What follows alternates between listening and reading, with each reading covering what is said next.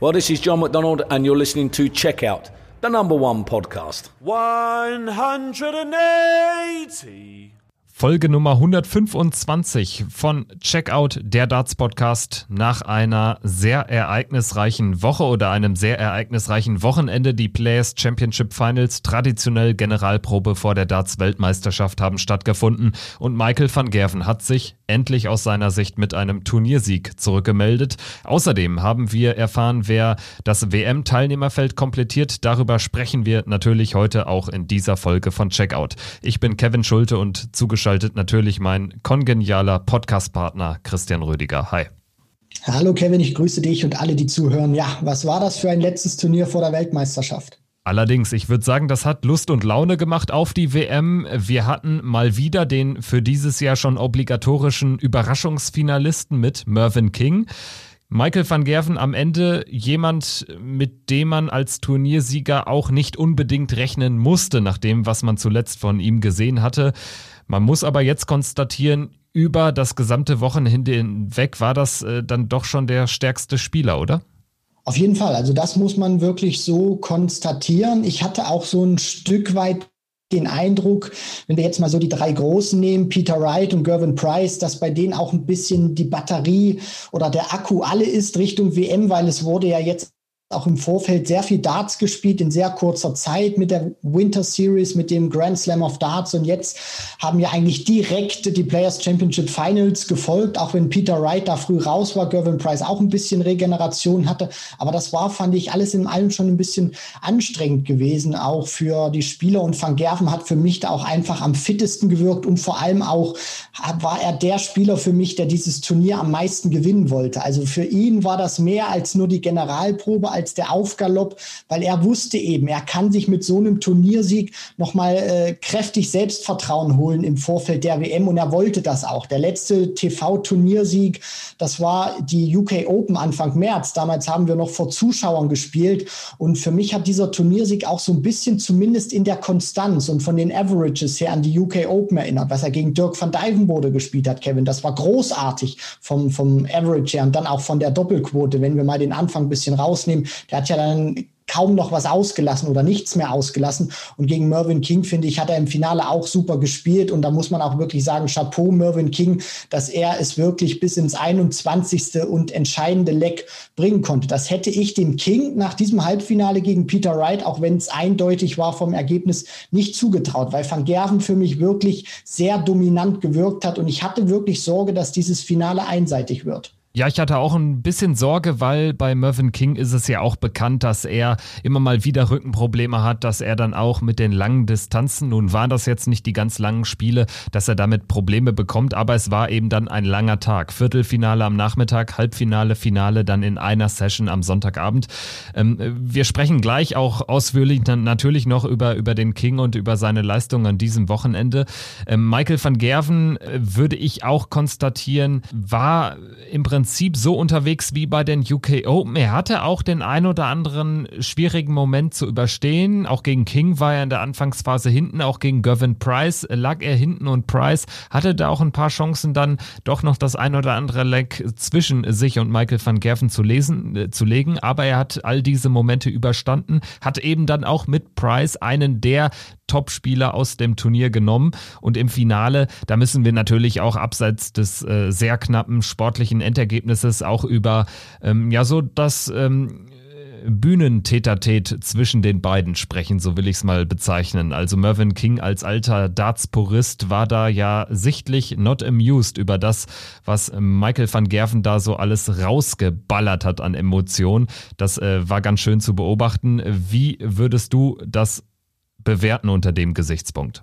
Puh, das ist tatsächlich eine sehr äh, schwierige Frage oder eine sehr komplexe Frage, Kevin, weil wir hatten das ja in der Vergangenheit auch schon mal gehabt, unter anderem auf der Pro Tour, wo die beiden ja gegeneinander gespielt haben, auch mal bei einem Players Championship Turnier, wo Van Gerven Mervyn King auch Lustlosigkeit vorgeworfen hat, wo er eben hinten lag und ähm, King laut der Meinung von Van Gerven dann wirklich überhaupt nichts mehr gegeben hat, um dieses Match noch irgendwie zu gewinnen. Und man hat das auch einfach gemerkt. Mervyn King, das ist ein Spieler Ü50 der alten Generation. Ich würde so ein bisschen beschreiben wie Gary Anderson, der eben gerne hochgehen möchte ans Oki, einfach nur Dart spielen, egal ob du eine 180 wirfst, eine 100, eine 60, einfach wieder zum Board, Pfeile rausziehen, hinten anstellen und warten, bis der Gegner wirft, dann wieder ans Oki. Aber Van Gerven ist dann eben auch ein anderer Spieler, der von diesen Emotionen auch lebt und der dieses besondere Niveau dann eben auch über diese Emotionen schaffen kann. Und Mervyn King hat sich da eben ein bisschen aufgeregt, was ich einerseits natürlich verstehen kann, aber auf der anderen Seite muss ich ganz ehrlich sagen, er ist jetzt so lange dabei und er kennt diese neue Generation von Spielern auch. Also das ist ja jetzt nicht neu für ihn und er weiß, wie Van Gerven oder wie sich Van Gerven verhält, äh, gerade auch auf der Bühne dass er das auch ein bisschen besser verpacken muss und äh, sich dann nicht hinten raus aufregen muss und sagen, äh, oder nicht, nicht so knautschig sein sollte, weil äh, im Endeffekt ist es so, ähm, macht Van Gerven das ja nicht zum ersten Mal, sondern er lässt den Emotionen immer freien Lauf und das ist ja nicht immer direkt gegen King gerichtet, wo man vielleicht ein bisschen drüber spekulieren müsste oder vielleicht ein bisschen drüber reden müsste, die, die Theatralik, die Van Gerven da ein Stück weit reingepackt hat. Also dass er dann seit, einem, seit ein paar Turnieren macht er das ja schon so. Ich glaube, gegen Devin Peterson beim World Grand Prix hat er das auch gemacht, wo er dann da steht und nach einer super Performance in die Kamera guckt und dann seinen Bizeps küsst. Ähm, das finde ich dann schon wieder ein bisschen sehr macho-mäßig. Aber okay, das ist eben Michael van Gervens Art und er weiß eben auch, dass er die, die Spieler da eben ein Stück weit kitzeln kann und dann auch vielleicht ein bisschen aus ihrem Game, aus ihrer Konzentration bringen kann. Aber alles in allem finde ich, sowohl King als auch Van Gerven, die teilen immer mal wieder gegeneinander aus. Und ich sage, Leute, das ist Sport. Das müssen sie auch ein Stück weit abkönnen. Ja, ich muss auch sagen, ich bin ja ein Fan davon, wenn so ein bisschen Tension auch äh, zwischen den beiden Akteuren auf der Bühne ist. Das war jetzt der Fall zwischen King und Van Gerven. Ich muss allerdings auch konstatieren oder ein bisschen kritisieren äh, bezüglich Michael van Gervens Theatralik. Theatralik ist nämlich ein wichtiges Stichwort, denn ähm, im Gegensatz zu einem Gervin Price, der dieses Element wirklich für sein Spiel braucht, wo das allerdings auch nicht mehr theatralisch rüberkommt, wenn er sich ähm, wahnsinnig äh, äh, seine Emotionen rausbrüllt, war das bei Michael van Gerven jetzt schon der Fall. Ja, Michael van Gerven ist auch ein emotionaler Spieler, allerdings kein theatralischer äh, Showman, sage ich jetzt mal. Und das hat mir ein bisschen missfallen. Das war nämlich äh, so ein bisschen dieses, ähm, ja, äh, lass die Kritiker mal reden und die haben eh alle Unrecht und die haben alle keine Ahnung. Aber ganz ehrlich, wenn Michael van Gerven monatelang gegen Simon Whitlock bei gefühlt jedem Major-Turnier ausscheidet, krachend teilweise ausscheidet und äh, mehr schlechte Leistungen als gute Leistungen liefert, dann muss man ihn auch kritisieren dürfen. Und ähm, mir war das ein bisschen zu viel von diesem, ach, ich bin Michael van Gerven und ich äh, lasse jetzt mal im wahrsten Sinne des Wortes die Muskeln spielen. Was ich äh, auch noch sagen äh, will, ist, dass Mervyn King natürlich ich finde, den kann man jetzt gar nicht so sehr kritisieren oder man kann da jetzt gar nicht sagen, ach, der muss das abkommen. Er hat's ja auch, äh, er ist ja damit klargekommen. Also er hat sich nicht runterziehen lassen sein Niveau. Im Gegenteil, ich glaube, es wurde quasi angepasst. Er wurde quasi oder hat sich auch bewusst ein bisschen sticheln lassen, um sein Niveau nach oben zu hieven, weil er hat ja ein tolles Turnier und auch ein tolles Match gegen Michael van Gerven geliefert. Knapp unter 100 im Average, äh, von der Doppelquote jetzt auch nicht ganz verkehrt unterwegs gewesen, bis äh, zum Ende am Sieg geschnuppert. Also insofern würde ich sagen, bei Mervyn King ähm, muss man drüber stehen, wenn er da so ein paar ähm, ja, Memes produziert im Nachgang. Also das ist dann vielleicht eher lustig als äh, Kritik fähig ähm, oder kritisierungswürdig. Bei Michael van Gerven, finde ich, sollte man schon jetzt ganz genau schauen, was passiert da in den nächsten Turnieren Natürlich allen voran bei der WM, aber auch dann im nächsten Jahr, ähm, weil irgendwann muss er dann wieder auf so ein Normalmaß runter, weil ich glaube, es ist langfristig für sein Spiel nicht zuträglich, wenn er sich da mehr oder weniger nur auf seine Bewegungen konzentriert, die dann äh, nach erfolgreichen Momenten ähm, von ihm dargestellt werden. So wirkt es manchmal ein bisschen. Bei Gervin Price, deshalb nochmal, um da die Klammer zu, zu schließen, habe ich nicht das Gefühl, dass es theatralisch ist. Und äh, insofern würde ich da doch noch einen Unterschied ziehen und Michael van Gerven jetzt auch trotz seines Sieges ein bisschen kritisieren für seine Körpersprache nach außen. Alles in allem sportlich natürlich, aber und dabei bleibe ich ein klasse Turnier von ihm. Und ähm, ein klasse Turnier, das haben wir jetzt auch schon mehrfach anklingen lassen, war es auch von Mervyn King. Ähm, wir haben jetzt auch über das Finale gesprochen, wo er ja am Anfang in Führung lag, dann den ein oder anderen speziellen Moment auch für sich kreieren konnte, am Ende aber aus seiner Sicht leider nicht die eine Chance zum Match bekommen hat. Im äh, Halbfinale dagegen, da war es eine ganz kuriose Begegnung gegen die Nummer 1 der Rangliste, die Nummer 2 der Welt, den amtierenden Weltmeister Peter Wright. 11-4 gewinnt der King gegen Snakebite und am Ende haben alle so ein bisschen ungläubig reingeschaut. Wie ging es dir? Also ich habe auf jeden Fall auch äh, mächtig gestaunt. Äh, zunächst mal aufgrund des Ergebnisses, dass Mervyn King so glatt durchkommt. Aber auf der anderen Seite auch, dass Mervyn King mit so einer Leistung so glatt durchkommt und dass Peter Wright auch so einen Leistungsabfall hatte. Also der stand ja auch wirklich lange Zeit bei einem Average von unter 70 Punkten, wo nicht viel ging, hat das dann am Ende noch auf 84 gestreckt. Aber das ist ja nicht das, was Peter Wright anstrebt oder was Peter Wright spielen kann.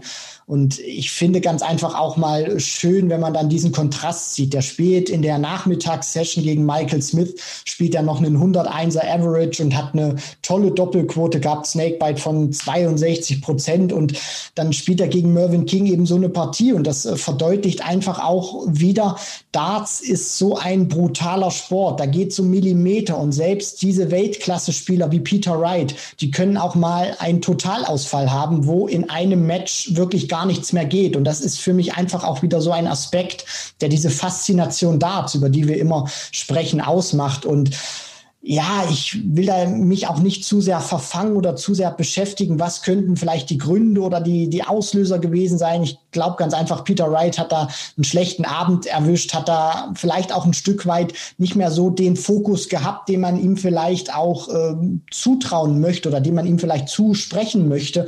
Weil Gervin Price hatte das ja auch angesprochen. Er war nicht mehr so unbedingt top motiviert jetzt nach diesen vielen äh, Darts-Matches, die er jetzt eben in den Armen gehabt gehabt hat. Und bei Peter Wright, vielleicht hat er dann auch äh, nicht mehr so dieses Konzentrationslevel gehabt, weil er wirklich sehr viel gespielt hat in, der, in den vergangenen Wochen und Monaten.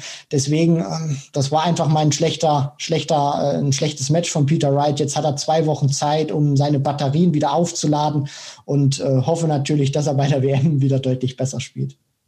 Ja, bei Peter Wright würde ich ganz gerne nur noch anführen, dass es jetzt nicht das erste Mal war, dass er dann so voll ähm, abgegangen ist im negativen Sinne. Also er hatte ja auch mal eine Premier League-Partie, glaube ich, mit einem 80er Average.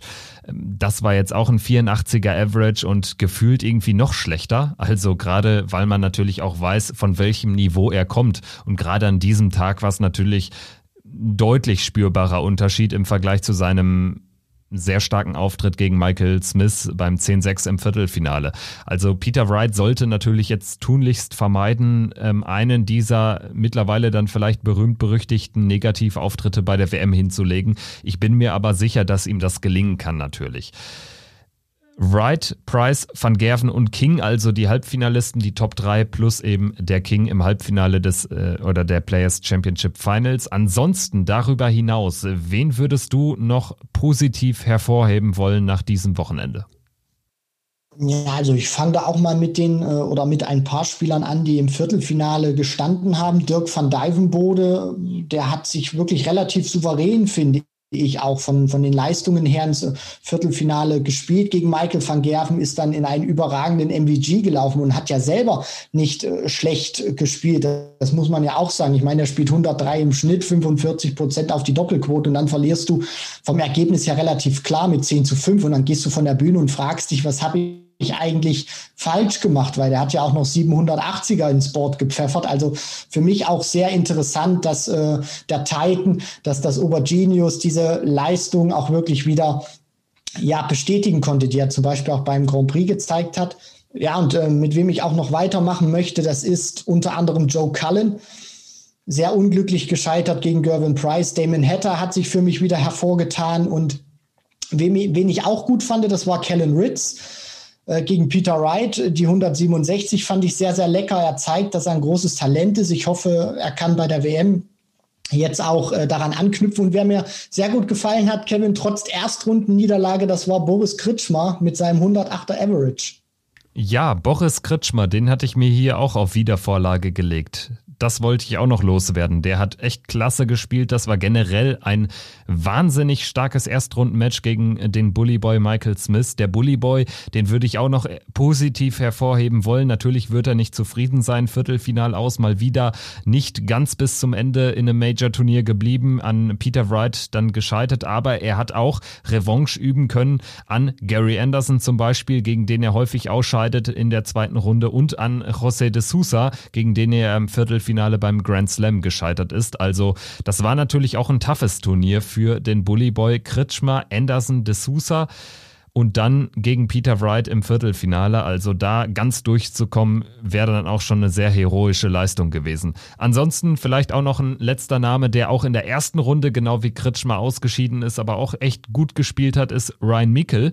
Analog zu Kellen Ritz hat er Peter Wright bis in den Decider ein enges Match geliefert, auch über 100 im Average hat ja einen relativ langsamen Wurfstil, auch sehr ungewöhnlich für diese neue, die junge Generation, aber ähm, hat einen sehr guten Wurfstil, sehr, sehr äh, straight und äh, scheint auch ganz gut auf der Bühne zu agieren. Also ist mir schon häufiger aufgefallen, dass er jemand ist, der auch ähm, ja dann doch sich am starken Niveau eines Gegners ein bisschen hochziehen kann. Ansonsten vielleicht noch ein, zwei, drei Sätze zu Gabriel Clemens, der in der zweiten Runde ausgeschieden ist, in der ersten Runde eine hohe Hürde zu überstehen hatte mit Martin Klärmarker, knapp gewonnen 6-5, dann das Aus gegen Ian White.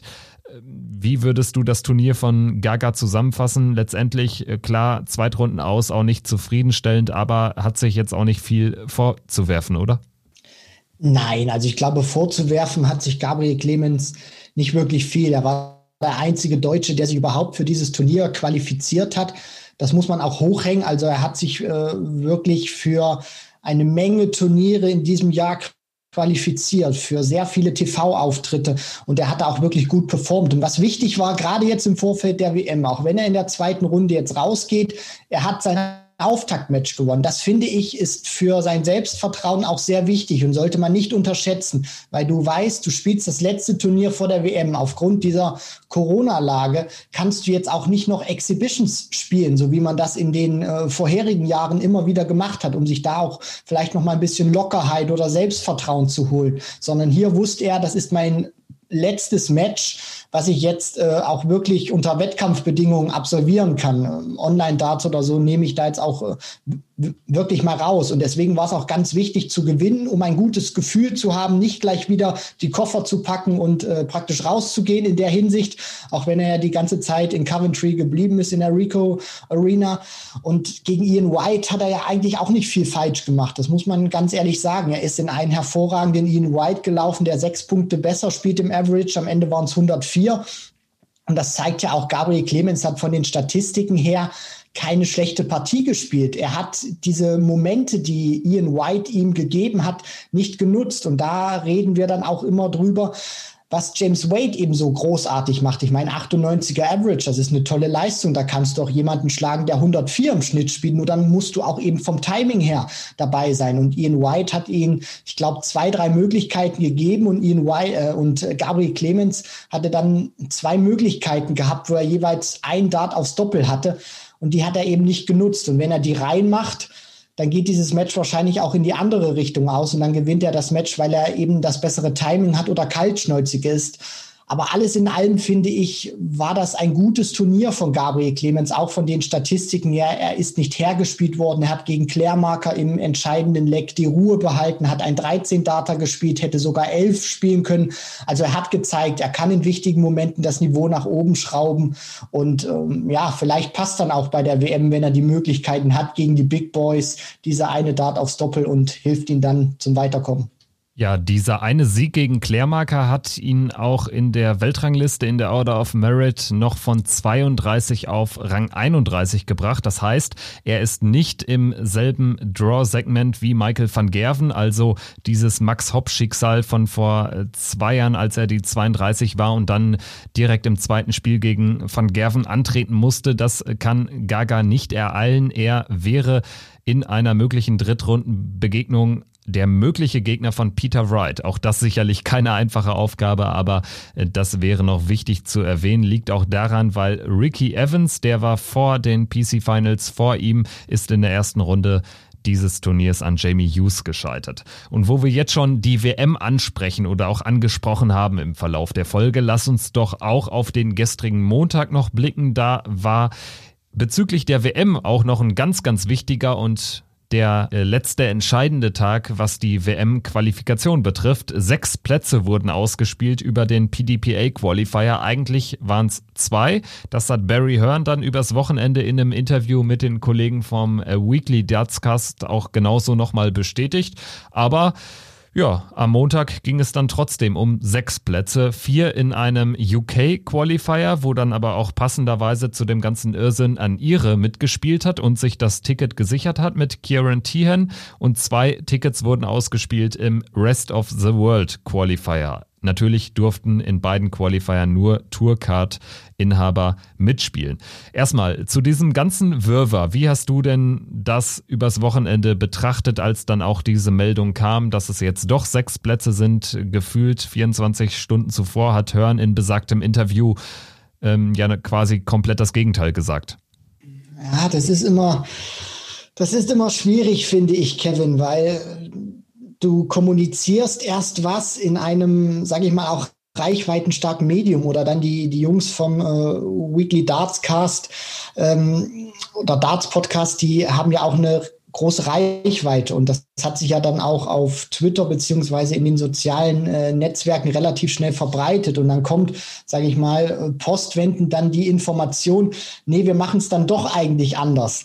Das ist ja auch immer etwas, was wir bei der PDC angesprochen beziehungsweise bemängelt haben. Warum sagt er, es wird erst so gemacht, aber dann macht man es doch wieder anders? Das sind so Dinge, die verstehe ich nicht. Ich weiß, es gibt gerade jetzt in diesen Zeiten sehr viel Planungschaos. Vielleicht hat er das auch gesagt zu den Jungs, weil er vielleicht noch andere Informationen hatte oder dachte, dass dieser Plan A, den er vielleicht mit seinem Team im Kopf hatte, dass der funktionieren wird. Und dann ist das doch irgendwie alles zusammengebrochen und er musste sich was anderes überlegen. Und dann ist man eben auf die Idee gekommen, man äh, splittet das und ähm, stellt dann eben über diesen Last Chance Qualifier oder in dem Sinne über die zwei Last Chance Qualifiers sechs Plätze insgesamt zur Verfügung. Aber trotzdem finde ich, äh, dass die, dass, dass die Kommunikation äh, besser werden kann, beziehungsweise auch besser werden muss, ohne da jetzt was zu fordern. Aber es wirkt halt immer so ein Stück weit das, was wir immer angesprochen haben, Kevin, weil das sorgt dann immer für zusätzliche Verwirrung,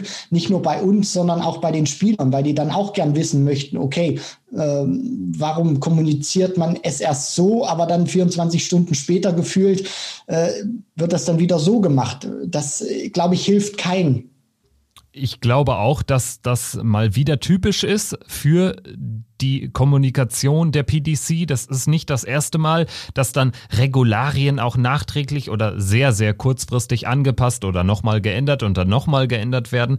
Und diesmal hat es eben einen ganz besonders faden Beigeschmack, weil eben Barry Hearn als das Gesicht der PDC, als ähm, Boss der PDC natürlich in diesem Podcast eigentlich für bare Münze genommen werden muss. Und anscheinend ähm, ist er dann aber in die Entscheidung insofern nicht involviert gewesen, beziehungsweise er war darüber nicht in Kenntnis gesetzt worden. Denn ich kann mir auch nicht vorstellen, dass man das ganz kurzfristig nochmal umgeändert hat.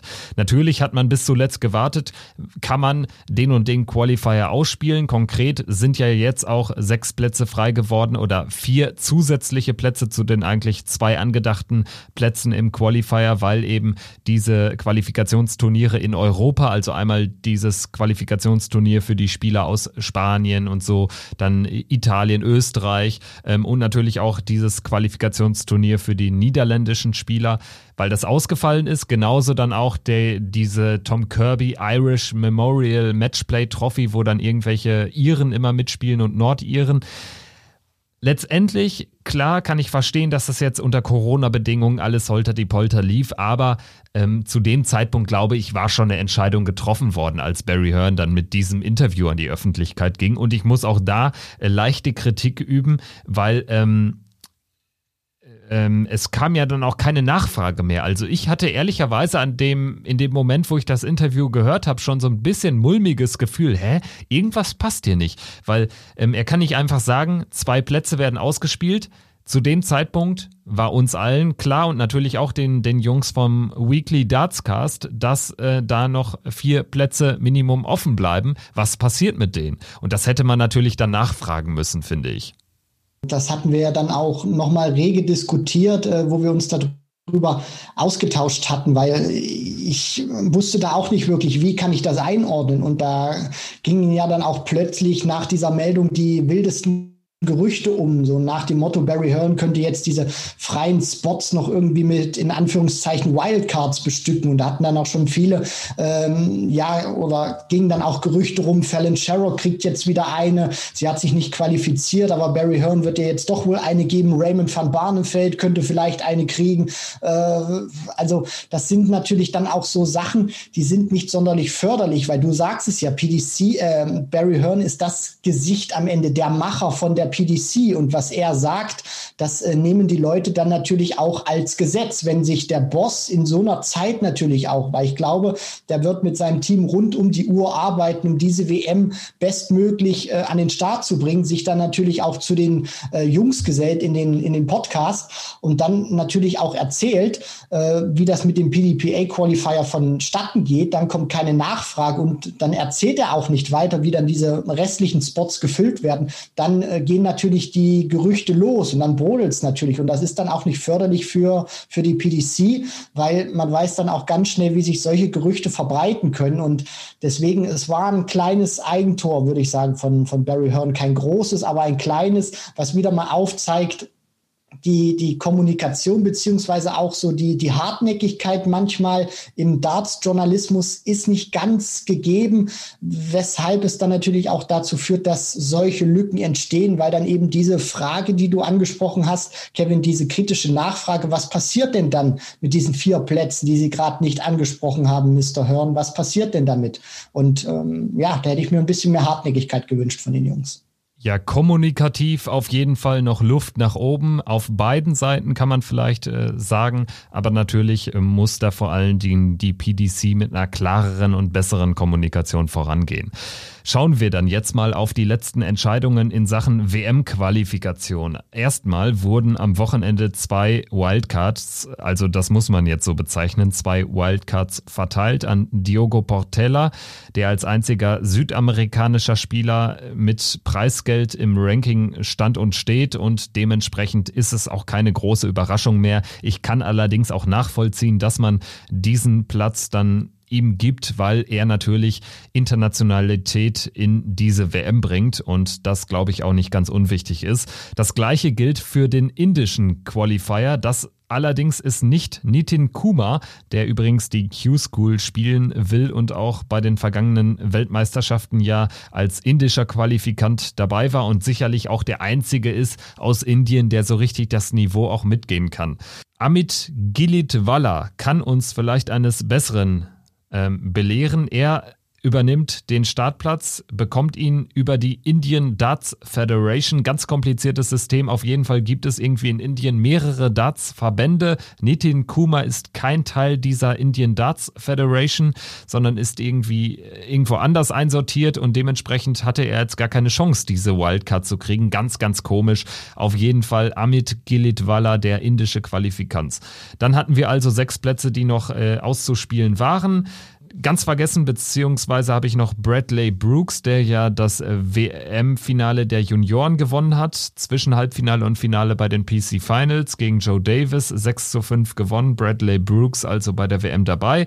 Und jetzt kommen wir eben zu diesem WM-Qualifier. Wir können ja erstmal auf den Rest of the World Qualifier blicken, weil ja da auch zwei Deutsche mit von der Partie waren. Christian Bunze ist leider in der ersten Runde direkt ausgeschieden gegen Kai van Looy. Kai van Looy wiederum wurde besiegt von Martin Schindler. Der hat es geschafft. Bis in das Entscheidungsspiel ist dann allerdings an Niels Sonnefeld, dem Niederländer, gescheitert eine bittere Nummer für Martin, weil er jetzt sehr, sehr wahrscheinlich seine Tourkarte verlieren wird. Ja, du sprichst es an, Kevin, und wir dürfen auch nicht vergessen, oder ich denke zumindest, dass Martin sich sehr ärgern wird. Das ist eine ganz bittere Niederlage in seiner Darts-Karriere, in seiner jungen Darts-Karriere, die er gegen Nils Sonnefeld da erhalten hat, weil ich glaube auch, dass so eine Chance oder sich über so ein Qualifier nochmal die WM oder das WM-Ticket zu holen, die wird nicht nochmal wiederkommen. Das, das glaube ich nicht. Ähm, sonst ist ja diese Möglichkeit, sagen wir mal so, relativ gering, weil diese Rest of the World, was man jetzt gespielt hat, wird ja normalerweise auch mit den UK-Jungs zusammengepackt. Also normalerweise jeder, der noch nicht für die WM qualifiziert ist und eine Tourkarte hat, darf dann zu diesem Qualifier hin. Und jetzt hat man das eben gesplittet. Und das war eben auch die Chance gewesen für Martin Schindler, weil es hatten dann auch viele ähm, vom Rest of the World abgesagt, unter anderem Christo Reyes hat nicht mitgespielt, Toni Alcinas, der jetzt seine Tourkarte auch verlieren wird. Und äh, dann hat Martin Schindler, sage ich mal, hätte drei Matches nur gewinnen müssen. Also das ist eigentlich nichts im Vergleich zu dem, was man normalerweise spielen müsste, um dann noch zur WM zu kommen auf diesem Weg. Und was äh, dann auch am Ende ärgerlich ist, glaube ich, er spielt gegen Kai van Long, der Christian Bunse bezwingt ein tolles Match, 102er Average und dann kann er dieses Niveau gegen Nils Sonnefeld, gegen den Linkshänder leider nicht mehr halten und verliert dann mit 4 zu 7. Und das ist wirklich enttäuschend, weil so eine Möglichkeit sich in Anführungszeichen, ich weiß, das ist nicht einfach, aber ich sage es mal von, von den Qualifikationswegen her, sich auf so einem einfachen Weg in Anführungszeichen nochmal zu qualifizieren, wo du nur drei Siege brauchst bei diesem Last Chance Qualifier, die wird er nicht nochmal bekommen. Und ich hoffe natürlich auch, dass er sich dann so schnell wie möglich seine Tourcard wiederholen kann. Letztendlich muss man natürlich sagen, dass er die Tourkarte jetzt nicht nur an diesem Tag verloren hat oder in diesem Spiel gegen Zonnefeld. Irgendwie war der Tag exemplarisch für das, was Martin Schindler jetzt gerade in den letzten zwei Jahren geliefert hat. Er hat richtig, richtig viel Potenzial und hat das auch immer mal wieder unter Beweis gestellt. Mit hohen Averages, mit geilen Doppelquoten, mit mega Finishes, mit Siegen gegen Topstars wie zuletzt auch gegen Gervin Price auf der Tour. Allerdings kriegt er die Konstanz noch nicht rein und das hat dann eben auch Nils Sonnefeld ausgenutzt in diesem Entscheidungsspiel. Ebenfalls die Tourkarte verlieren wird Roby John Rodriguez, der ist direkt in der ersten Runde rausgegangen dieses Qualifiers, also ähm, hatte da auch keine Chance, 6 zu 0 verloren. Harald Leitinger auch mit einem 0-6 gescheitert gegen Kretnentjes. Zweiter Mann neben Zonnefeld aus diesem Qualifier bei der WM ist Karel Sedlacek aus Tschechien. Der hat es ja verpasst, sich über diesen Osteuropa-Qualifier zu qualifizieren. Das ist Boris Kretschmer gelungen. Sedlacek geht diesen Umweg und stellt seine gute Form von diesem Wochenende unter Beweis. Das war ein zahlungskräftiges Wochenende denn er hatte ja auch das Achtelfinale bei den Players Championship Finals erreicht und jetzt eben erste WM-Runde sicher. Ordentliche Leistung von Sedlacek. Der Tscheche hat auf jeden Fall ordentlich was für seine Portokasse getan bei den Players Championship Finals. Ratajski in der ersten Runde geschlagen, dann den Decider gegen Madas Rasma gewonnen. Und äh, jetzt ist er auch erstmal sicher bei der WM dabei. Das heißt natürlich auch für ihn erstmal wieder sicheres Preisgeld. Und er zeigt natürlich auch, finde ich, immer mehr, was er kann. Also das ist ein ganz gefährlicher Spieler. 2018 jetzt mal so für, für Insider Czech, die Czech Open unter anderem auch mal gewonnen, bei der European Tour auch im Viertelfinale gestanden. Ähm, wird jetzt seine zweite WM sein, die er spielt und ich bin wirklich gespannt, weil für mich ist das einer, der hat wirklich Potenzial. Wie weit das jetzt nach vorne reicht für ihn in der Rangliste, das kann ich oder möchte ich momentan noch nicht einschätzen. Aber er zeigt immer wieder in Ansätzen, gerade auch mit Leistungen auf der PDC-Tour und gerade jetzt auch, weil er eine Tourcard hat, das ist ein sehr gefährlicher Spieler, den man zumindest mit, mit, mit einem Auge beachten sollte. Also ich finde, der hat wirklich Potenzial, Kevin. Ja, finde ich auch. Also der hat sich jetzt auch echt verbessert nochmal. Hat jetzt ja auch erste gute Bühnenspiele absolviert, hat ja jetzt auch eben seit einem Jahr die Tourkarte. Und ähm, um die Tourkarte dann über diesen Zwei-Jahres-Zeitraum hinaus zu behalten, ist natürlich die WM-Qualifikation eigentlich in beiden Jahren unabdingbar für einen Spieler wie Karel Sedlacek. Das hat er jetzt also schon geschafft. Und ähm, wenn er das im nächsten Jahr nochmal unter Beweis stellen kann, vielleicht das ein oder andere Spiel mehr auf der Tour gewinnt, dann kann er die Tourkarte auch über das nächste Jahr hinaus behalten. Das wäre oder ist sicherlich sein Ziel. Schauen wir dann jetzt noch auf den äh, UK Qualifier, wie eben schon angekündigt. Ein Ire hat sich durchgesetzt. Äh, auch das, ja, eine leichte Kuriosität bei dem Regelwirrwarr in der PDC. Kieran Tehan hat im entscheidenden Spiel 7-6 gewonnen gegen Joe Mernon, hat zum zweiten Mal die Quali geschafft. Jamie Lewis ist dabei, gegen Robert Thornton hat er gewonnen. Jamie Lewis, ähm, das ist äh, für meine Begriffe echt eine ganz tolle Geschichte, weil wir alle haben über seine Leistung gegen Robert Marianovic gesprochen ähm, auf der European Tour, wo er wirklich gezeichnet war von ähm, seiner schwierigen Situation. Ähm, für alle, die dies nicht wissen, er hat äh, von schweren oder heftigen Angststörungen berichtet.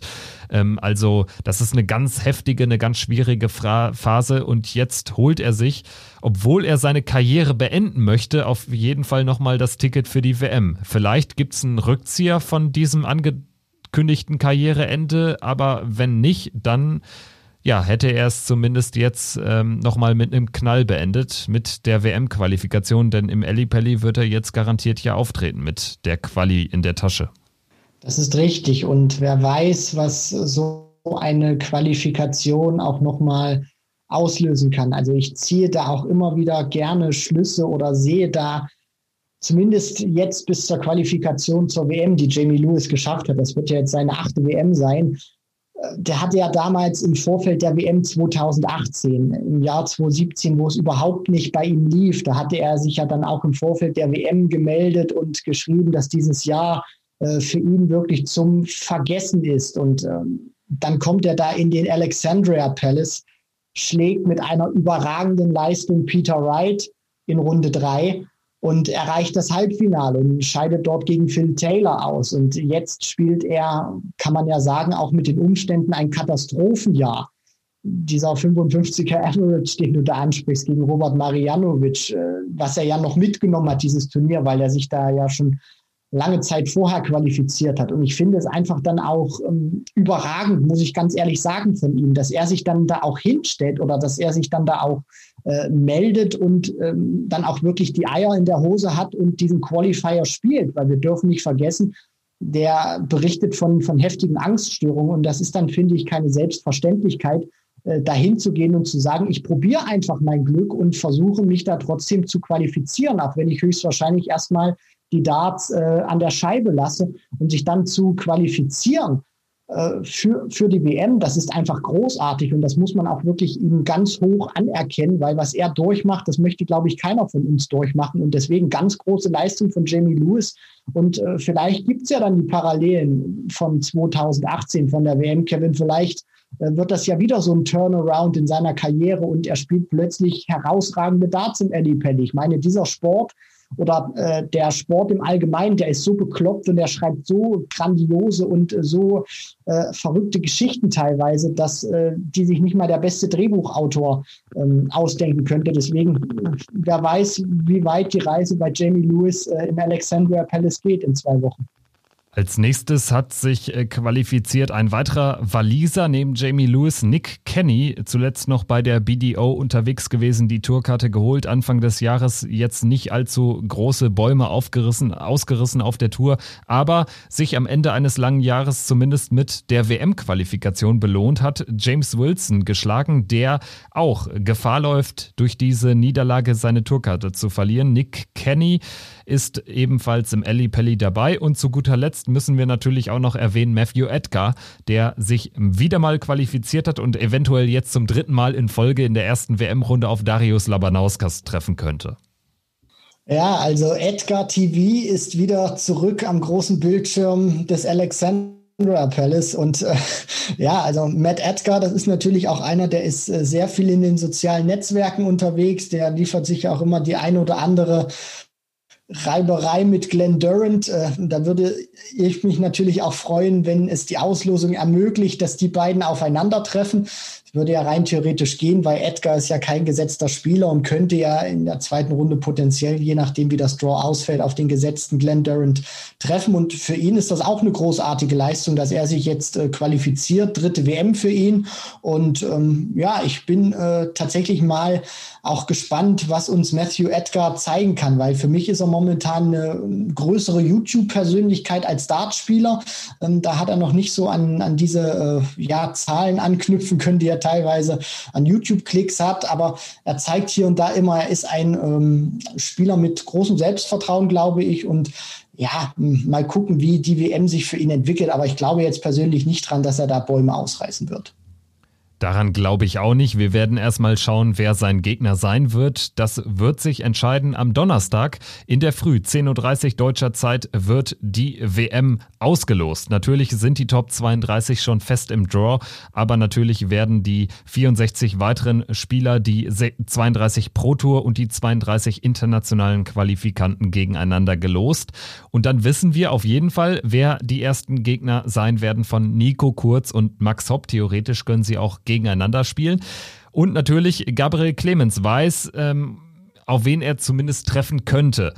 Wer wären denn mögliche Kontrahenten, die es aus Sicht der deutschen Erstrundenstarter, fangen wir damit mal an, aus Sicht von Max Hopp und Nico Kurz besser nicht sein sollten? Was würdest du sagen?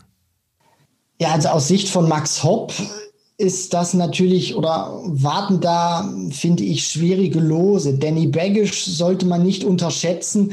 Äh, der kann sehr gute Dart spielen. Lawrence Ilagan oder Ilagan, je nachdem, wie man ihn aussprechen möchte. Sehr gefährlicher Spieler, auch mit einer äh, sehr guten Körpersprache, finde ich. Und das ist auch immer sehr äh, gefährlich. Gerade auch so ein, so ein Mann dann wie, wie Boris Kritschmer, wenn du dann auch dieses gute Niveau dann zusammenbringen kannst. Und Lawrence Ilagan ist einer, der steht für super Niveau ganz gefährlich für Max Hopp, Boris Kritschmer, glaube ich auch weil sich Max eben nicht in so einer äh, Phase befindet, wo ich sage, er ist gegen diese Spieler unbedingt der Top-Favorit, weil die eben auch gezeigt haben. Ilagan kann toll spielen, Kritschmer hat gezeigt, was in ihm schlummert.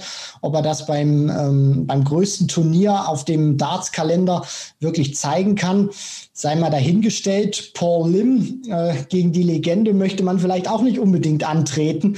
Also es gibt da schon so ein paar Namen, äh, die sehr unangenehm werden könnten für Max Hopp.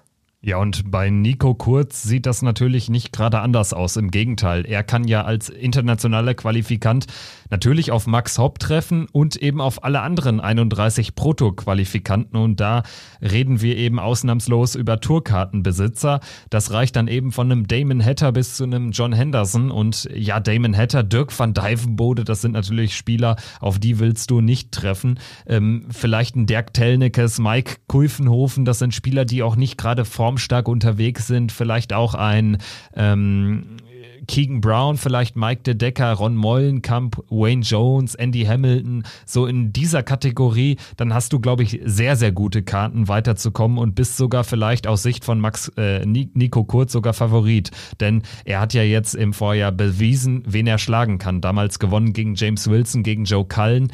Und wenn er diese erste Runde übersteht, dann ist natürlich Nico Kurz auch keiner, auf den jetzt ein gesetzter Spieler unbedingt treffen will. Denn Nico Kurz hat bewiesen, er kann auf der großen Bühne gute Darts spielen. Und ähm, das einzige Fragezeichen, was natürlich hinter ihm steht, er hat jetzt einfach wahnsinnig wenig Matchpraxis. Und inwieweit sich das auswirken wird, ähm, wird dann die Zeit zeigen. Schauen wir vielleicht zu guter Letzt noch auf äh, die gesetzten Spieler. Da gibt es ja die ein oder andere potenzielle Drittrundenbegegnung, die uns ja begeistern dürfte. Unter anderem im selben Segment sind Michael Smith und Devin Peterson, Gary Anderson und Menzo Suljovic oder auch ähm, Peter Wright und Gabriel Clemens, wie bereits angesprochen. Christoph Ratajski könnte auf Simon Whitlock treffen. José de Sousa gegen Mervyn King. Ähm, was sind so deine Highlights, wenn du auf die 32 gesetzten Akteure blickst? Also was mir direkt ins Auge sticht, das wäre die Partie von Michael Smith gegen Devin Peterson, wenn es wirklich dazu kommen könnte. Das dürfen wir ja auch nicht äh, vergessen. Das wäre ja dann auch eine richtig cremige Partie, glaube ich. Peterson hat uns äh, verwöhnt, konnte jetzt so zumindest bei der, beim Grand Slam nicht mehr so ganz Taten folgen lassen oder dann auch ähm, ja bei, bei den Players Championship Finals. Aber ich finde trotzdem, das war alles in allem hat Peterson ein starkes Jahr gespielt und ich finde, er ist jetzt auch nicht unbedingt eingebrochen. Er konnte jetzt eben sich nicht mehr in ein Halbfinale oder in ein Finale da vorspielen oder das Turnier gewinnen, aber trotzdem hat er immer wieder gezeigt, was er da auch ähm, für ein grandioser Spieler ist und das ihn dieses Jahr gestärkt hat. Und Michael Smith, wenn die da beide wirklich on fire sind und wir wissen, Peterson liebt den Ellie Paddy, liebt diese große Bühne, wenn die da wirklich on fire sind, das wäre eine großartige äh, Partie. Was mir auch noch ins Auge sticht, das ist ganz klar Peter Wright, Gabriel Clemens, wenn es dazu kommen würde. Und dann vor allem natürlich auch Glenn Durant gegen Adrian Lewis, wo der oder wo jetzt die die Damen und Herren, die jetzt zuhören, vielleicht nicht unbedingt drauf kommen würden. Aber zum einen Glenn Durant, Premier League Champion, da bin ich oder wäre ich gespannt, wie der sich natürlich auch präsentiert jetzt. Corona hat ihn ja heftig mitgenommen, wie er sich da jetzt auch vorbereitet auf den Elli Pelli. Ob er es in die dritte Runde schafft, das müssen wir ja wirklich sagen nach den äh, verkorksten äh, drei Turnieren, die er ja jetzt gespielt hat. Winter Series, Grand Slam und Players Championship Finals und Adrian Lewis ja, der hat äh, ein megamäßig verkorkstes Jahr. Der ist wieder aus den Top 16 rausgeplumpst, ist jetzt nur noch die 21. Also das äh, wird auch für, für Jackpot wieder eine richtig wichtige WM. Und wenn, wenn die beiden auch wirklich wieder on fire sind, selbst äh, wenn Lewis jetzt abgefallen ist, Kevin, das würde für mich auch eine mega Partie werden und das nicht nur von den Namen. Ja, wobei ich dieses Segment schon so als Krisensegment bezeichnen würde. Cross, Hughes, Durant, Lewis. Also das sind alles Spieler, die erstmal wieder auf die Beine kommen müssen. Bei Rob Cross steht vor allen Dingen auch ein sehr großes Fragezeichen hinter seinen Leistungen, hat immer mal wieder jetzt zuletzt gute Momente, dann aber auch sehr schlechte Spiele, wie jetzt zum Beispiel gegen Joe Cullen auf der Bühne bei den Players Championship Finals. Aber das sind alles Themen, die wir auch nochmal ausführlicher besprechen werden und zwar dann, wenn wir in unserer jetzt nahenden ausführlichen WM-Vorberichterstattung auch auf jeden einzelnen Akteur, auf jeden einzelnen der 96 Spieler zu sprechen kommen versprochen, das werden wir machen in drei ähm, ausführlichen Folgen. Einmal eine Folge über die 32 Gesetzten, dann eine Folge über die 32 Proto-Qualifikanten und zu guter Letzt eine Folge über die 32 internationalen Qualifikanten. Und darüber hinaus werden wir auch noch das ein oder andere Interview führen im Vorfeld der WM und natürlich auch hier auf unserem Kanal auf Checkout der Darts Podcast veröffentlichen.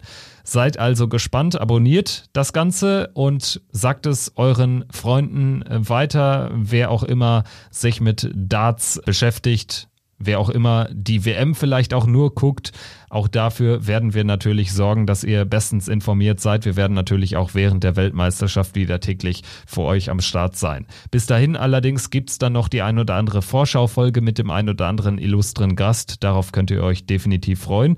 Und Christian, ich äh, würde am Ende sagen, wir melden uns jetzt nach der Auslosung wieder und ersparen uns jetzt ein Stochern im Nebel, was unsere WM-Favoriten betrifft, oder?